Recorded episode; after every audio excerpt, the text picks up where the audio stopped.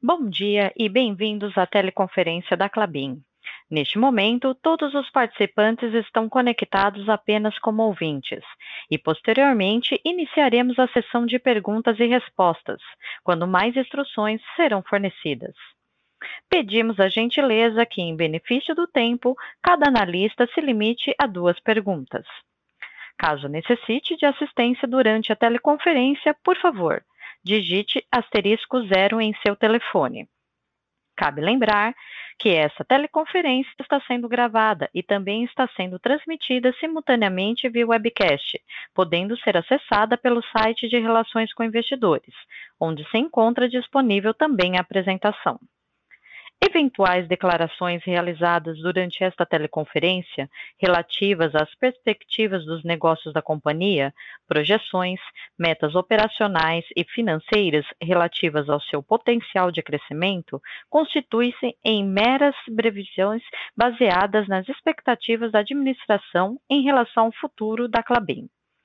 Essas expectativas são altamente dependentes das condições do mercado, do desempenho econômico geral do país, da indústria e dos mercados internacionais, portanto, sujeitas a mudanças. Estão presentes conosco hoje o senhor Cristiano Teixeira, diretor-geral, Marcos Ivo, diretor financeiro de Relações com Investidores, e os demais diretores da Clabin. Inicialmente, o Sr. Cristiano e o Sr. Ivo farão comentários sobre o desempenho da companhia no primeiro trimestre de 2022. A seguir, os diretores responderão às questões que eventualmente sejam formuladas. Gostaria agora de passar a palavra ao Sr. Cristiano. Por favor, Sr. Cristiano, pode prosseguir. Obrigado.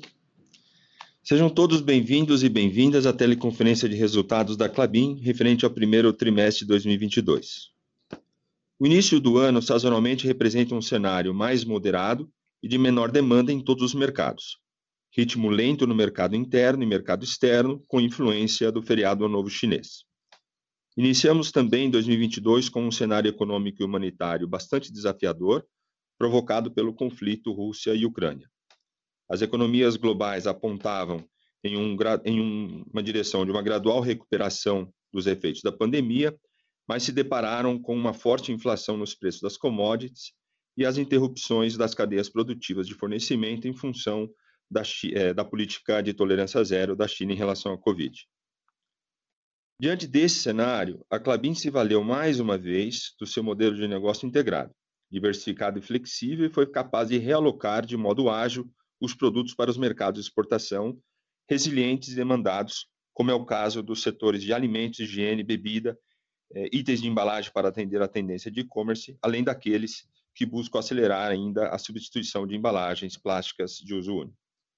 Tivemos bons resultados no primeiro trimestre, mesmo com a redução de 1% do volume de vendas, a Clabin apresentou crescimento de 28% do faturamento líquido e geração de caixa medida pelo EBITDA de 1,7 bilhão de reais, 38% superior na comparação com o mesmo trimestre do ano anterior, combinada ainda com um ganho de rentabilidade de 3 pontos percentuais na margem comparada com o primeiro trimestre de 21.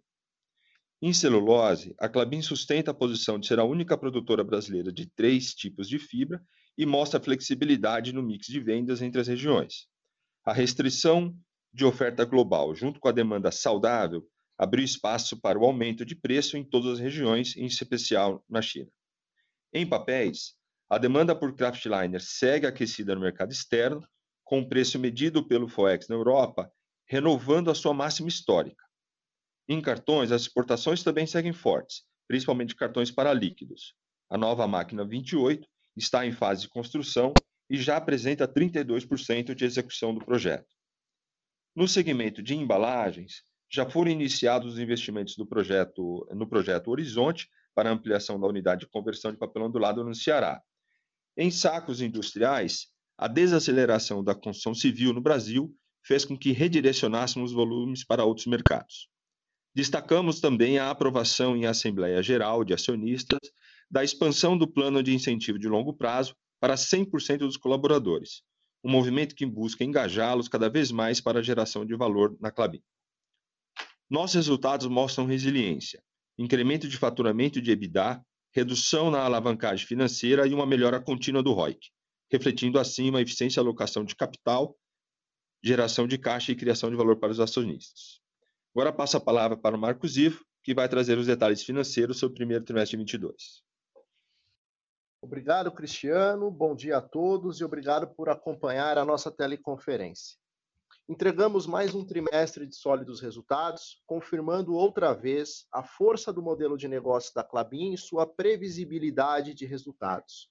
Dentre os destaques do período, menciono receita líquida de 4,4 bilhões de reais, crescimento de 28% na comparação anual, margem EBITDA ajustada de 39%, aumento de 3 pontos percentuais versus igual período de 2021, e retorno sobre o capital empregado medido pelo ROIC de 20,1% nos últimos 12 meses.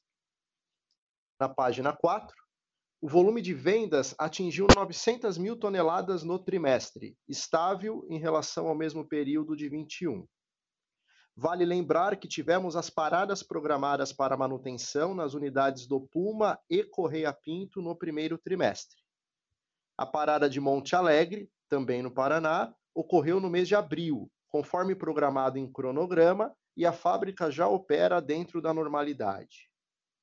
A despeito do volume de vendas estável, a receita líquida cresceu 28% na comparação anual, com aumento em todas as linhas de negócios, fruto dos reajustes de preços realizados ao longo dos últimos trimestres o EBITDA ajustado atingiu 1 bilhão 726 milhões de reais no primeiro trimestre de 2022, aumento de 38% em relação ao primeiro trimestre do ano passado, alavancado pelo crescimento da receita líquida, que mais do que compensou a apreciação da moeda brasileira em relação ao dólar e os aumentos de custos. Merece menção o importante aumento na rentabilidade dos negócios de papéis e embalagens, que alcançou o EBITDA por tonelada de R$ 1.869 no primeiro trimestre deste ano, 86% acima do primeiro trimestre de 2021 e 16% acima do quarto trimestre do ano passado. A geração de caixa desses segmentos, medida pelo EBITDA, dobrou na comparação anual, mostrando a capacidade da Klabin de entregar sólidos resultados em cenários desafiadores como o atual, de alta inflação e acomodação da demanda no Brasil. Podemos esperar que a rentabilidade destes negócios ao longo de 2022 se mantenha em nível superior ao ano passado. No slide seguinte, se beneficiando da recuperação de preços na comparação anual, bem como do mix de vendas flexível entre geografias e do portfólio com três tipos de fibras: fibra curta, fibra longa e fluff. A receita líquida de celulose foi de 1,4 bilhão de reais no trimestre, aumento de 14% na comparação anual, mesmo com a redução das vendas decorrente da parada de manutenção programada. O custo caixa de produção de celulose foi de R$ 1.291 por tonelada, aumento de 66% sobre o mesmo período do ano anterior, excluindo o impacto da parada de manutenção realizada no trimestre. Esse aumento é explicado principalmente pela alta no preço de químicos e combustível e pela inflação do período. Adicionalmente, conforme planejado e alinhado às nossas comunicações prévias ao mercado, a participação da madeira de terceiros aumentou em função do projeto Puma 2, que terá o seu primeiro ciclo de abastecimento com madeira de terceiros.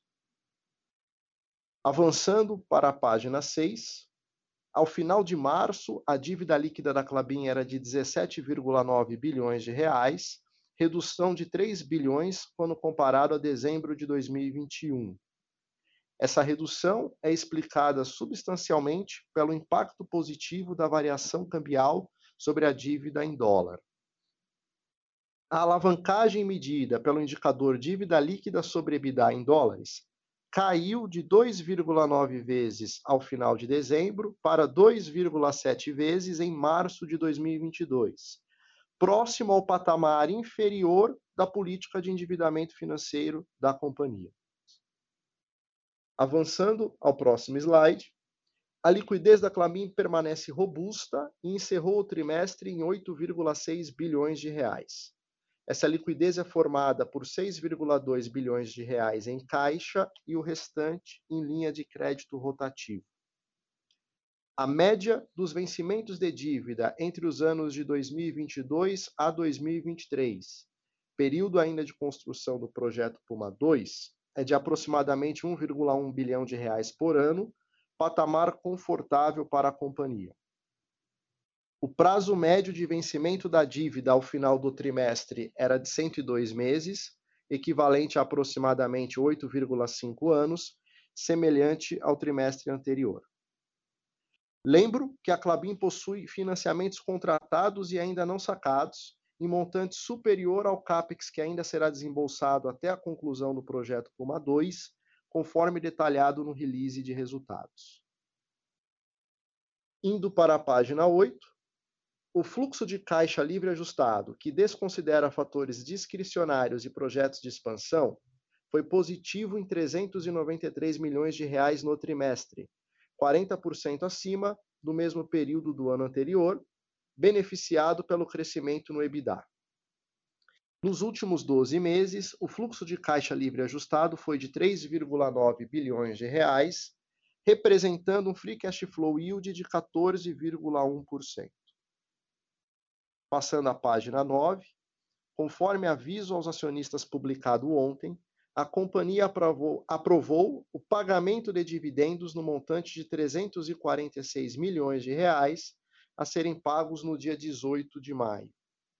Na visão competência, os proventos distribuídos aos acionistas nos últimos 12 meses totalizaram 1 bilhão 125 milhões de reais, uma clara evidência da capacidade da Clabin de aliar crescimento e pagamento de dividendos, mantendo a disciplina financeira na sua estrutura de capital. Lembro a todos que a Clabin possui uma política de dividendos e JCP que pode ser acessada na íntegra em nosso site com, de relações com investidores. No slide 10, a primeira etapa do projeto Puma 2, que teve seu início de produção no dia 30 de agosto do ano passado, segue seu ramp-up conforme planejado.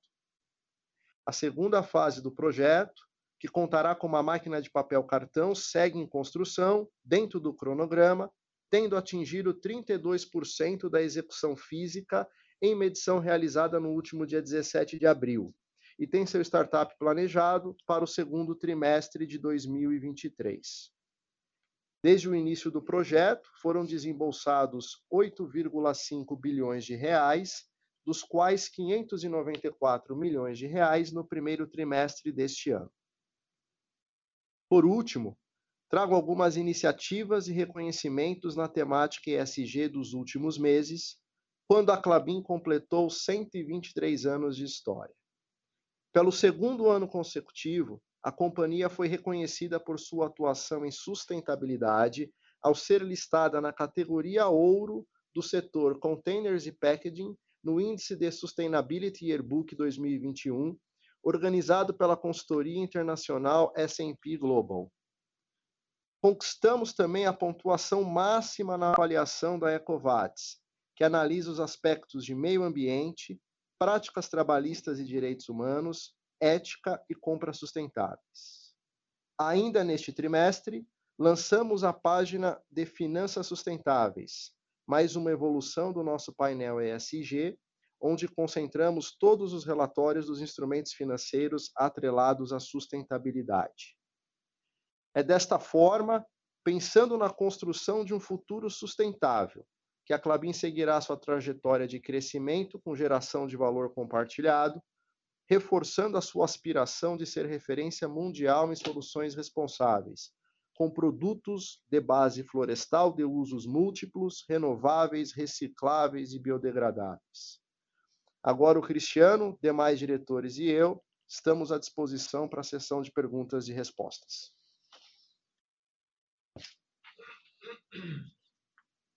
Iniciaremos agora a sessão de perguntas e respostas. Para fazer uma pergunta, por favor, digitem asterisco 1. Para retirar a sua pergunta da fila, digitem asterisco 2. Nossa primeira pergunta é de Caio Greiner, Banco BTG Pactual. Olá, bom dia a todos. É, duas perguntas do meu lado. A primeira pergunta até um pouco menos usual para o Nicolini, sobre esses aumentos de, esses movimentos de aumento de preço mais recentes, né? É, pelo que saiu nas notícias da, da indústria recentemente, a Clabin foi uma das empresas que liderou pelo menos esses dois últimos aumentos, né? E chama bastante nossa atenção esse movimento não ter sido puxado pelo líder da indústria, né? Como vinha acontecendo recentemente. Óbvio, tudo isso sempre pelas informações que a gente tem pela muito pela mídia, né? Mas se esse for o caso mesmo, eu queria entender de vocês, pessoal, qual, qual seria uma possível interpretação desse movimento pelo lado da Clabin? É, a gente deveria, de alguma forma, estar tá enxergando alguma cautela maior pelo líder? Ou vocês acham que é uma é, deveria estar tá olhando de uma outra forma, com, avaliando possivelmente que a Clabin pode estar tá sendo mais agressiva e se existe algum motivo especial para isso, seria, seria legal ouvir de vocês. A segunda pergunta também nessa linha, é, agora falando especificamente sobre esse aumento mais recente que, que foi anunciado para a China, né? É, primeiro eu queria entender como é que está a implementação, vocês estão enxergando que já estão conseguindo é, colocar esse, esse, esse aumento de preço.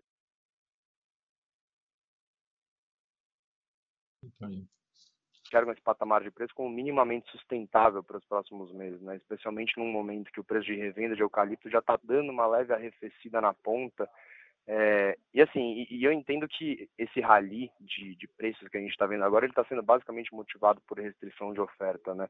Então, se vocês puderem comentar um pouco como vocês estão enxergando esse ambiente de supply demand na China, e até pensando um pouco mais pelo lado da demanda, né? Que até onde a gente escuta, o, o ambiente ainda está um pouco desafiador, muito por conta dos lockdowns, mas eu queria ouvir de vocês como vocês estão enxergando esse ambiente de demanda no curto prazo e, qual a expectativa é, desse lado da demanda no momento que os lockdowns começarem a aliviar? Né? A gente pode ter, é, se a gente pode começar a ter um alívio dessa pressão com o governo estimulando um pouco mais a economia. E acho que o grande ponto é se na visão de vocês isso poderia de alguma forma compensar essa possível normalização de oferta que a gente teria para os próximos meses, para os próximos trimestres e ajudar a sustentar os preços próximos desses patamares que a gente está vendo agora. Obrigada. Obrigado, Caio. O Nico está aqui ao nosso lado e vai fazer a resposta. Oi, Caio, bom dia. Obrigado pela pergunta. Caio, com relação à sua primeira pergunta sobre a implementação de aumento de preços na China, isso é uma visão Clabin. É, havia uma diferença grande de preço entre o preço de revenda na China e o preço de mercado, e a gente sentiu que tinha espaço para fazer esse anúncio de aumento de preço. Com relação a, aos aumentos de preços já anunciados para a China e Estados Unidos, eh, ambos os preços já foram implementados para maio. No caso da China, o anúncio veio em antecipação ao Golden Week, semana. O objetivo foi anunciar esse aumento de preços antes da, da semana de paradas e posso confirmar que o 810 já foi implementado. Na Europa, os 50 dólares de aumento que nós tínhamos anunciado em abril para implementar em maio também já foram é, implementados e agora tem um novo aumento de 50 dólares que foi anunciado para implementação em junho, dado que sempre na Europa tem um mês de delay nessa implementação. Do ponto de vista de demanda, o mercado segue bastante resiliente, destaque para as regiões maduras, como Europa e Estados Unidos, entre outros mercados spot. Situação na China um pouco mais delicada do ponto de vista do lockdown, Ainda assim, nós não sentimos um arrefecimento da demanda voltada para os produtos da Clabin, mesmo embora a nossa exposição para a China tenha diminuído de 2021 para 2022, porém os volumes seguem de forma normal.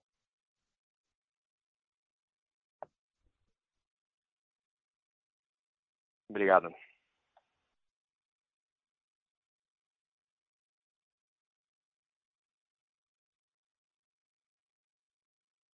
Nossa próxima pergunta é de Rafael Barcelos, Santander. Bom dia a todos e obrigado por pegar aqui minhas perguntas. Eu tenho duas. A primeira sobre custo. É, na visão de vocês, faz sentido considerarmos que o, que o primeiro TRI foi o pior do ponto de vista de pressão de custo? E, e aqui eu digo mesmo considerando o ex parado, tá? E seguindo aqui na mesma pergunta, como vocês estão vendo essa evolução de custo aí para os próximos trimestres e, sobretudo, quais são os itens é, que hoje mais preocupam a empresa.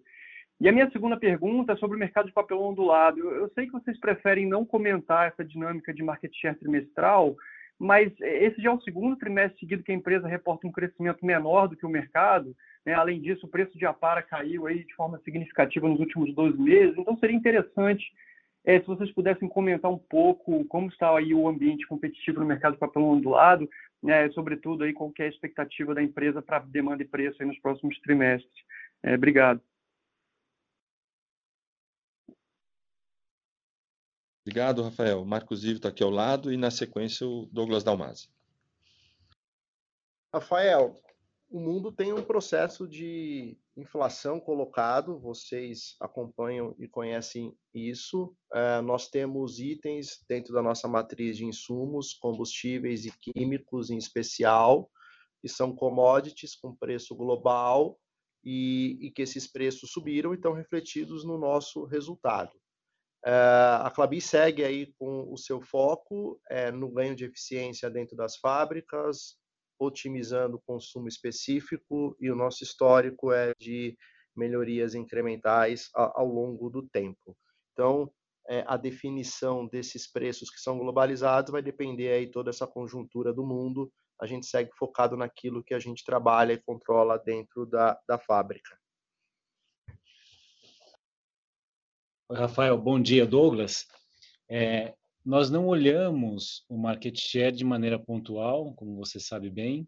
É, nossa visão é mais de médio prazo para a nossa integração e consequente market share. Mas sim, nós tivemos desempenho inferior uh, ao mercado em volumes, mas melhor em preços. É, claro que o maior é, tem uma distribuição uh, geográfica maior, tal, e consegue é, distribuiu, mas no momento de queda sofre mais. Mas os preços tiveram desempenho maiores é, do que a média do setor também. Então, privilegiamos rentabilidade nesse momento também. Ok, obrigado. Nossa próxima pergunta é de Caio Ribeiro, Credit Suisse. Oi, bom dia. É, obrigado pela oportunidade. Minha primeira pergunta seria sobre os planos de crescimento né, após a entrega da segunda máquina de Puma 2. É, se vocês puderem passar um pouco mais de cor né, do é, que vocês, enfim, buscariam fazer né, após a entrega dessa máquina, né, seria interessante.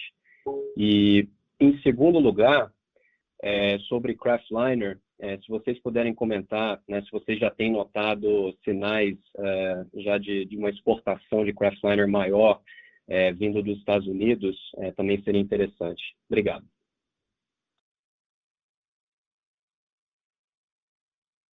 Obrigado, Caio. Quanto ao, ao crescimento, a gente está exatamente nessa, nesse período, obviamente, de foco absoluto é, de toda a diretoria, apo, apoiando a nossa diretoria de engenharia para que o para que a segunda fase do Puma, máquina 28, aconteça exatamente como todos os projetos da Clabin, no prazo, no custo, etc. A gente está bastante é, satisfeito com o andamento é, dessa fase final, então, desse, desse, da, da fase 2 do projeto Puma, né?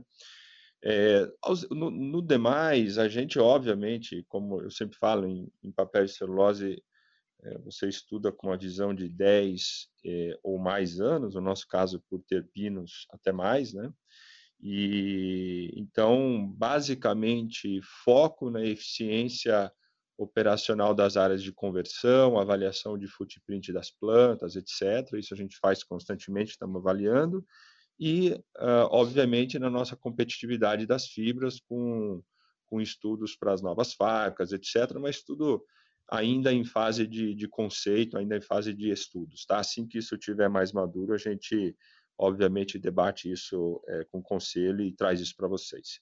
O, o Flávio está aqui ao meu lado, responde sobre o Liner. Bom dia, Caio. Uh, de fato, existem os primeiros sinais de aumento de exportação norte-americana, assim como tem o anúncio muito recente de um fechamento de capacidade importante de uh, fabricante de craftliner virgem. A gente não vê nenhum grande movimento, como os que aconteceram lá de volta em 2018, uh, eh, no horizonte de uh, alguns meses à frente, ao longo de 2022. É, e também a gente tem a, questão do Brasil, né? O Brasil passou a ser esse ano, ao final de 2021 e esse ano, com a nossa capacidade, é, mais do que dobrou as exportações do Brasil e, e seguem é, caminhando bem, é, seguem caminhando bem ao longo da, do, do próximo trimestre. O Eucaline ocupa seu espaço, o Eucaline traz algumas vantagens nos mercados em que a Clabin atua, especialmente alimentos frescos, como frutas, legumes e verduras, proteínas, e esse espaço está bem ocupado já com a máquina que partiu ao final de agosto.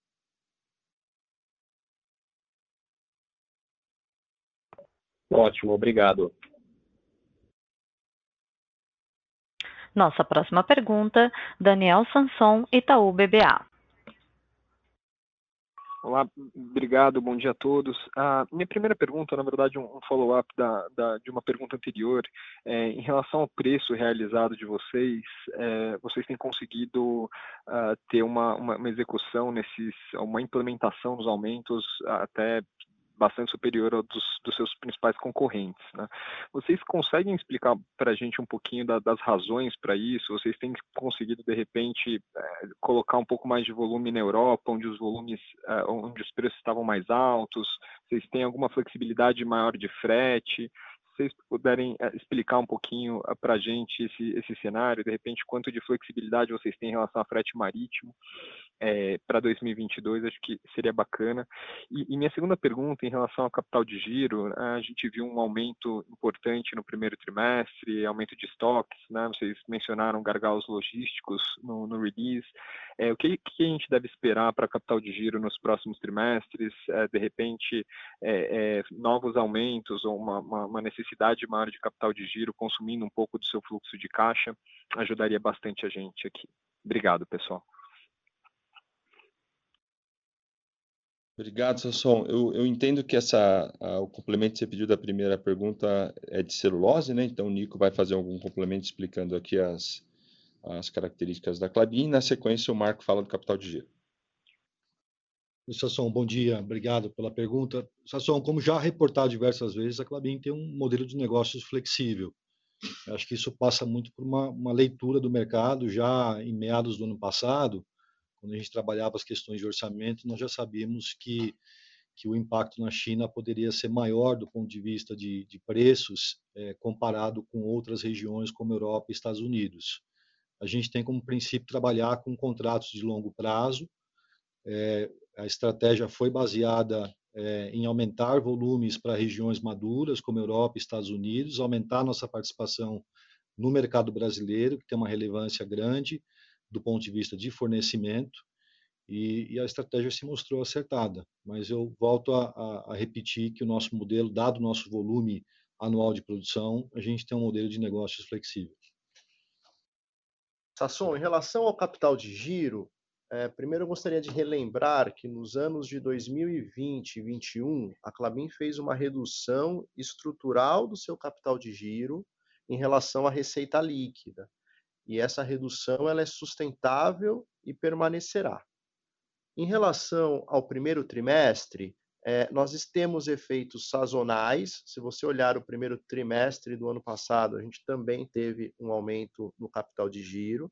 Essa sazonalidade está relacionada a algumas questões de fornecedores e provisões e também ao próprio planejamento das paradas de manutenção das fábricas.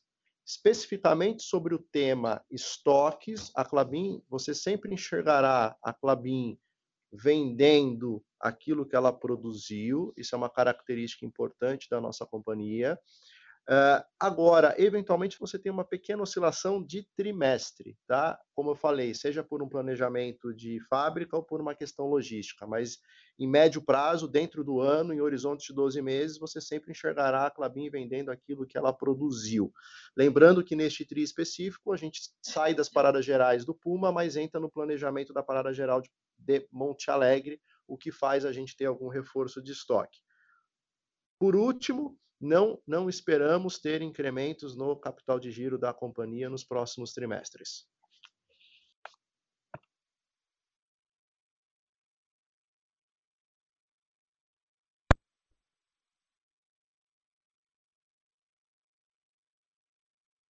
Perfeito. Obrigado, pessoal. Nossa próxima pergunta, Tiago Lafego, Bradesco BBI. Bom dia. Obrigado, pessoal. Duas perguntas. Mais específico aqui sobre demanda no mercado doméstico, curto prazo. O que vocês estão enxergando já agora para o segundo tri em relação a caixas e cartões? Alguma melhora? Enfim, como que está a performance de volume vis-à-vis o que vocês vinham esperando, vis-à-vis o ano passado? Só pra gente entender um pouco dinâmica aqui mais de curto prazo. Segunda pergunta sobre margens, mercado doméstico contra exportação, né? Só pra entender um pouco também o que esperar aqui nos próximos trimestres, né? Vocês exportaram bem mais agora no primeiro tri. A gente deve esperar que vocês continuem com essa estratégia. E também pensando, né, nessa dinâmica de APAR mais barata no mercado doméstico, Kraft com preço super positivo pra exportação. Então só pra entender um pouco essa dinâmica operacional de vocês, tanto, né, pensando no diferencial de margem e nessa dinâmica de custo da caixa. Obrigado. Obrigado, Tiago. Eu vou começar pela segunda parte, vou me atrever aqui a responder, e aí depois eu volto pro Douglas e pro próprio Flávio comentar um pouco sobre a dinâmica do mercado doméstico em PO e em cartões, tá? Enquanto eles se arrumam aqui, eu vou respondendo pra você como que funciona operacionalmente na Klabin. Nós temos um diretor, Tiago, acho que justifica explicar um pouco mais pormenorizado. Nós temos um diretor chamado Sandro Ávila. Esse diretor cuida da área de planejamento operacional e logística da companhia, entre outras atividades.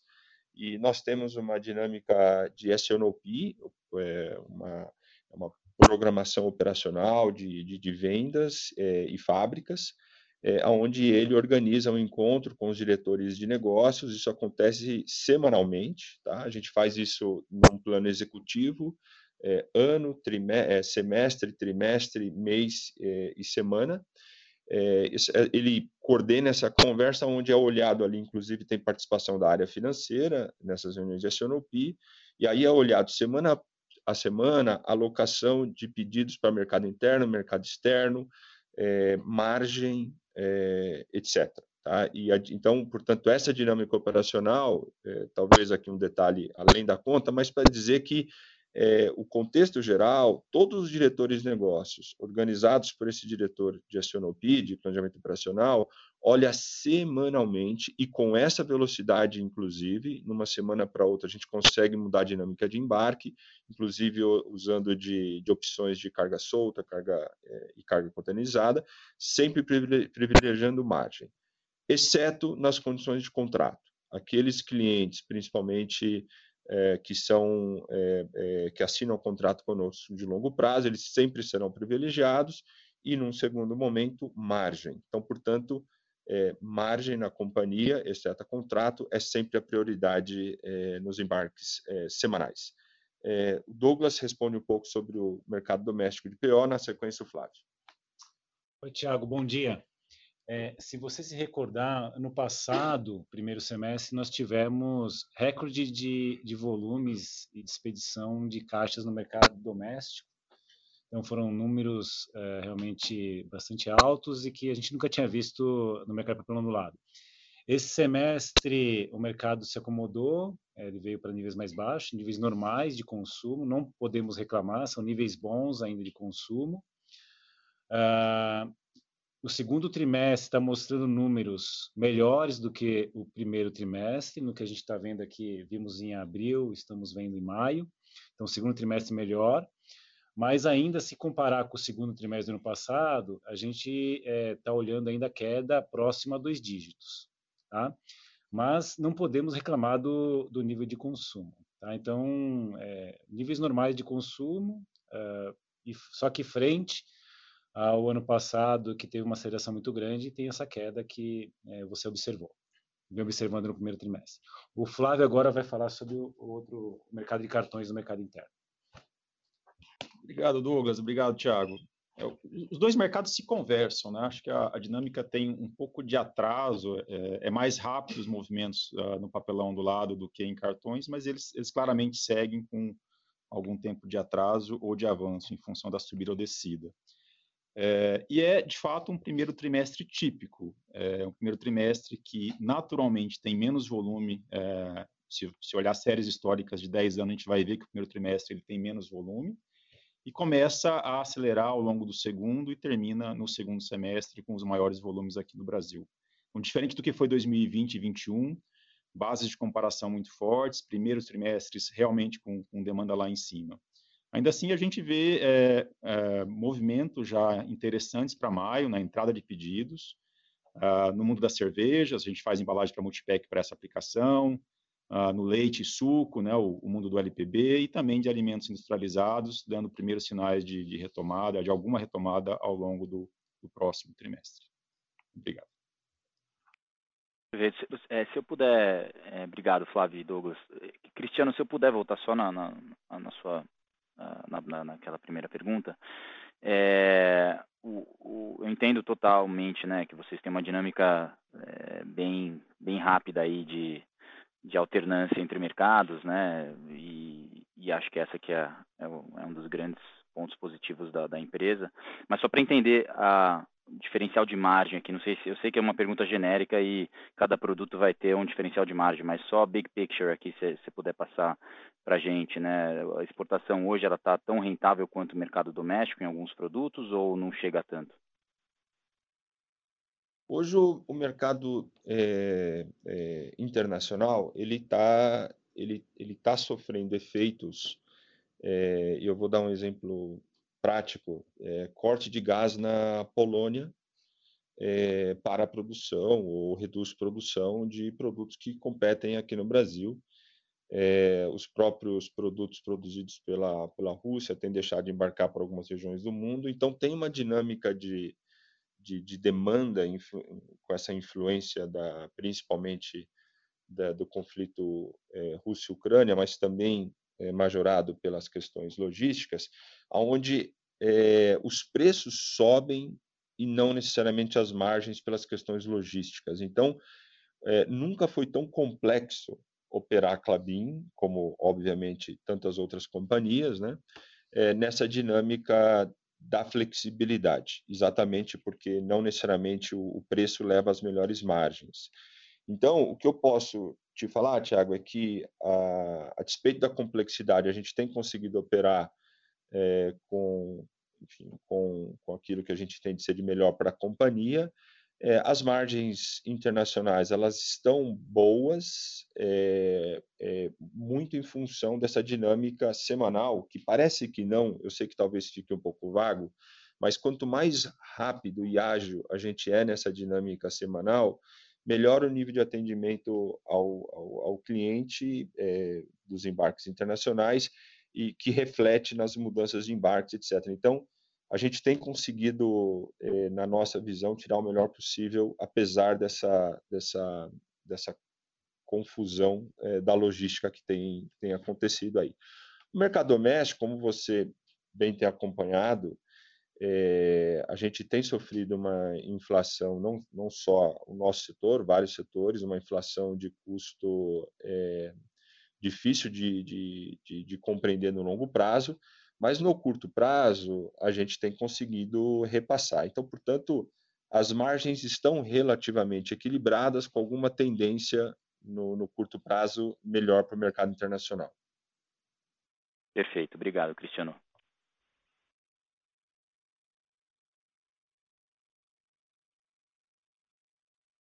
Nossa próxima pergunta será em inglês, do senhor Carlos de Alba Morgan Stanley. Uh, just a, a, couple of um, further discussions on, on topics that, that, that we, we, we, talk about.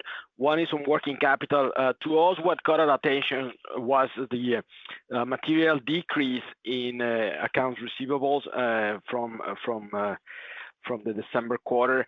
Uh, was there any um, or uh, yeah, was there any particular reason that led to this to this change, which actually helped uh, your your working capital um, in sort of consumption of working capital in in the quarter? And then the other is coming back to the discussion about the cost inflation.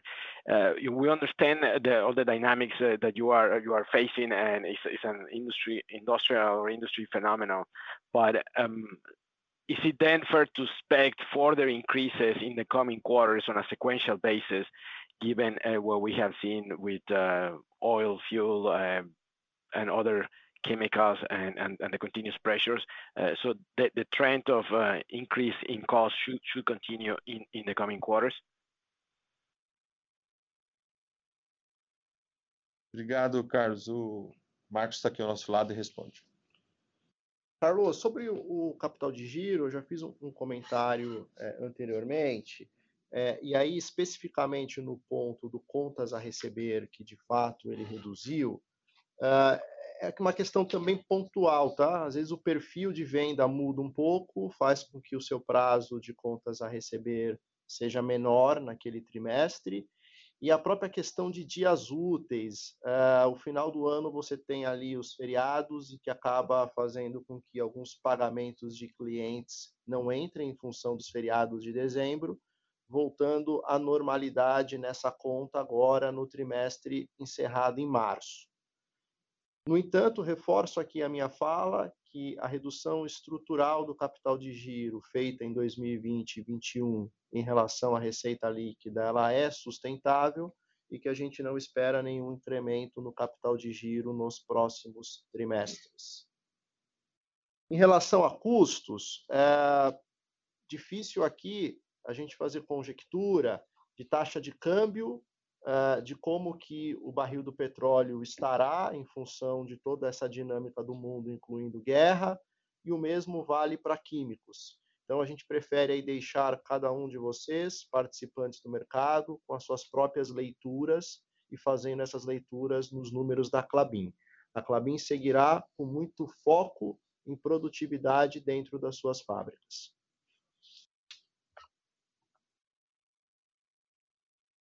Uh, understood. Uh, thank you, Marcos. Then just uh, another um, another question, if I may, on on demand. So, did I hear correctly that you are seeing already a recovery in domestic demand, and in coated board? And does it apply to other products that the company produces, or is just exclusively in the coated board market? Obrigado, Carlos, pela pergunta quanto à demanda. O que acontece é que tem o efeito sazonal mesmo, e sim, a gente tem percebido pela sazonalidade, isso funciona para papel ondulado e para cartões, mas muito moderado, muito leve, muito em linha com essa questão sazonal. A gente não vê nenhuma melhora significativa, algo que chame atenção. Então, a melhora ela está dentro da sazonalidade do ano mesmo, que normalmente melhora para o segundo, melhor trimestre do ano, geralmente é o terceiro, e assim vai, essa senoide é de muitos anos. Claro, teve essa... A pandemia mudou um pouco essa dinâmica nos últimos dois anos, mas normalmente é o que acontece, e a gente está vendo essa recuperação sazonal do segundo trimestre, mas nada em especial.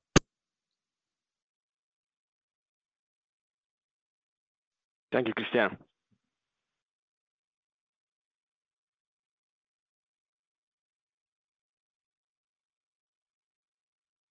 Nossa próxima pergunta, de Márcio Farid, Goldman Sachs. Olá, bom dia a todos. Obrigado pela oportunidade. Eu tenho duas perguntas. A primeira para o Nico, em celulose. Nico, se você puder dar um pouquinho mais de detalhe para a gente sobre como logística tem impactado as operações diárias e os shipments da Klabin. Eu lembro que no quarto trimestre, vocês tiveram um carrego de quase 15,000 toneladas para o primeiro tri, por causa dos atrasos.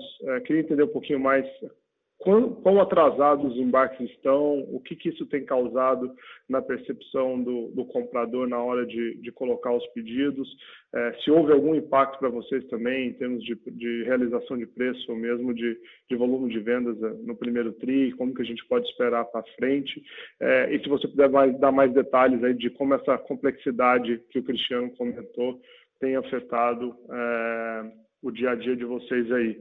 E, e, o segundo, a minha segunda pergunta é sobre a Puma 2, é, considerando um momento forte de mercado para papel cartão, não só no Brasil, mas acho que no mundo inteiro, né?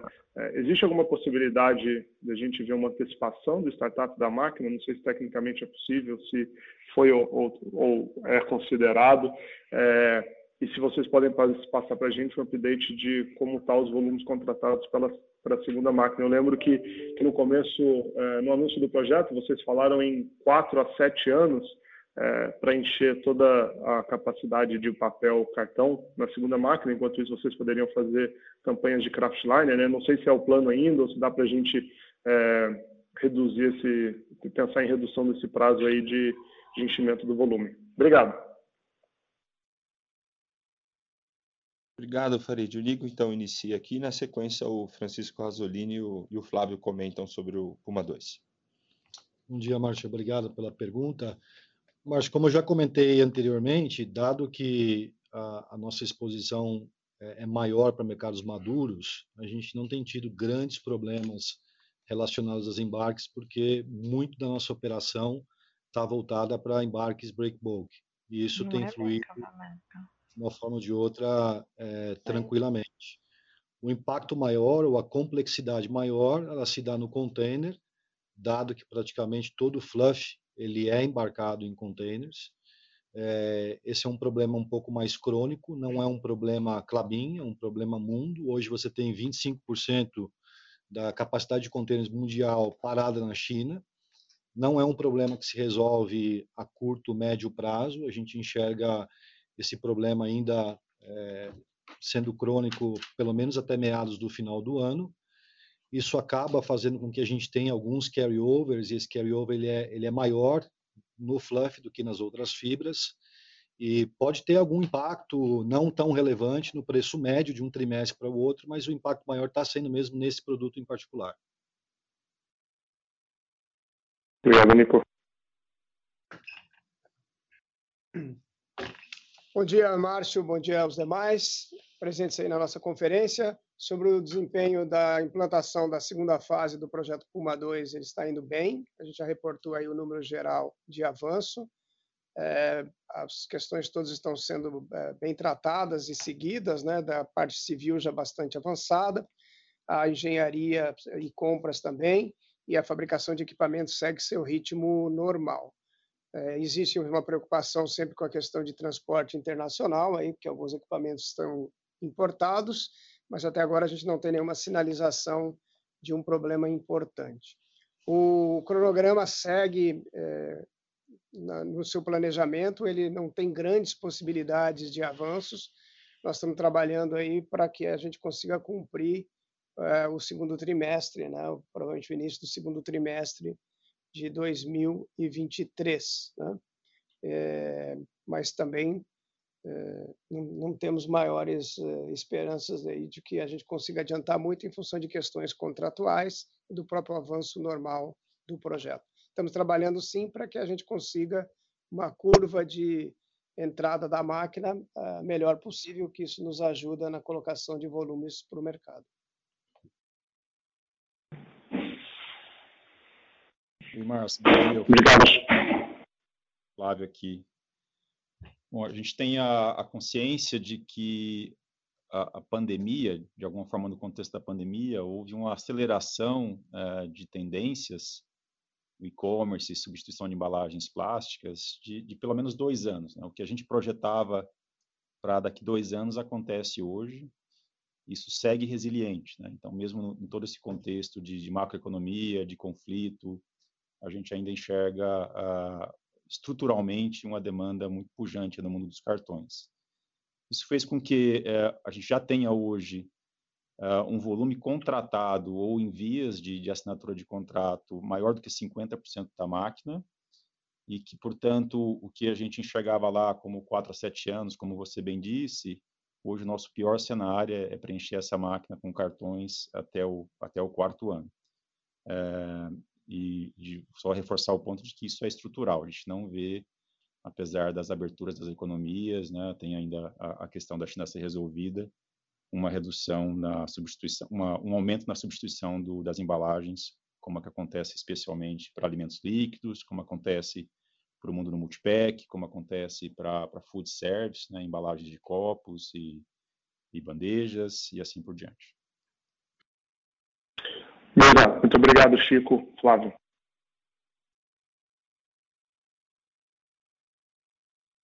Nossa próxima pergunta, Cadu Schmidt, UBS.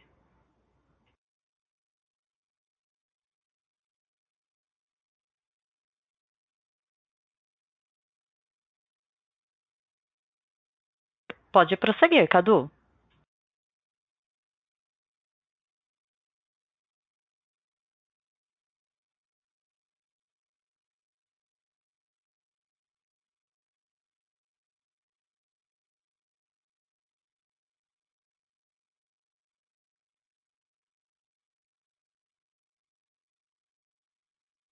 Passaremos agora para a próxima pergunta, de Caio Ribeiro, Bank of America. Obrigado pela oportunidade de fazer o follow-up e também por corrigirem o nome aí para Bank of America. É, queria perguntar para vocês é, sobre o mercado de fluff, é, onde os preços ainda continuam subindo bem. É, queria ver se vocês podiam comentar um pouco sobre a dinâmica né, de oferta e demanda desse mercado hoje, que parece bem apertado, e se vocês considerariam alguma expansão no futuro, né, dado que parece que tem pouca capacidade entrando nesse mercado. Obrigado.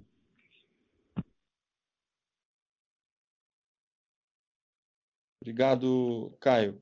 Sim, é, Fluff está no nosso portfólio de opções. A gente está é, bastante seguro e confortável no mercado, aprovado em, em praticamente todos os clientes de primeira linha do mundo, em produtos é, high-end do setor. E sim, a gente está avalia assim no nosso portfólio o crescimento de capacidade em Fluff.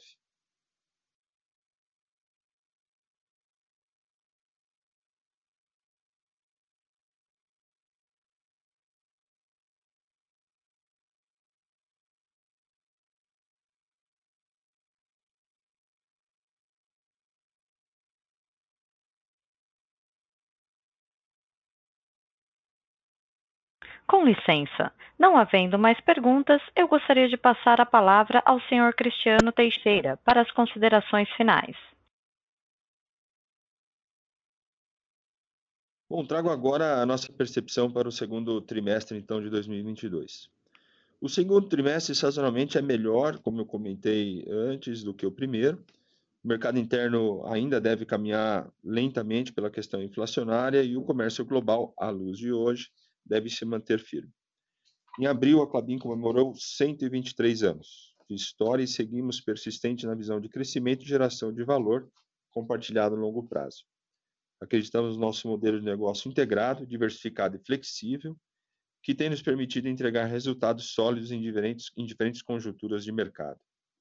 Com um olhar atento às pessoas e renovando a nossa crença no setor, buscaremos resultados tão consistentes quanto os realizados nos semestres anteriores em relação à sustentabilidade, reafirma o compromisso integral com as melhores práticas do setor privado no mundo e destaca o engajamento de todo um time de especialistas da Clabin, apoiando organizações do Brasil e no mundo com a agenda global e de mudanças climáticas.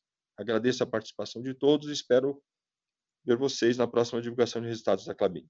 Um abraço.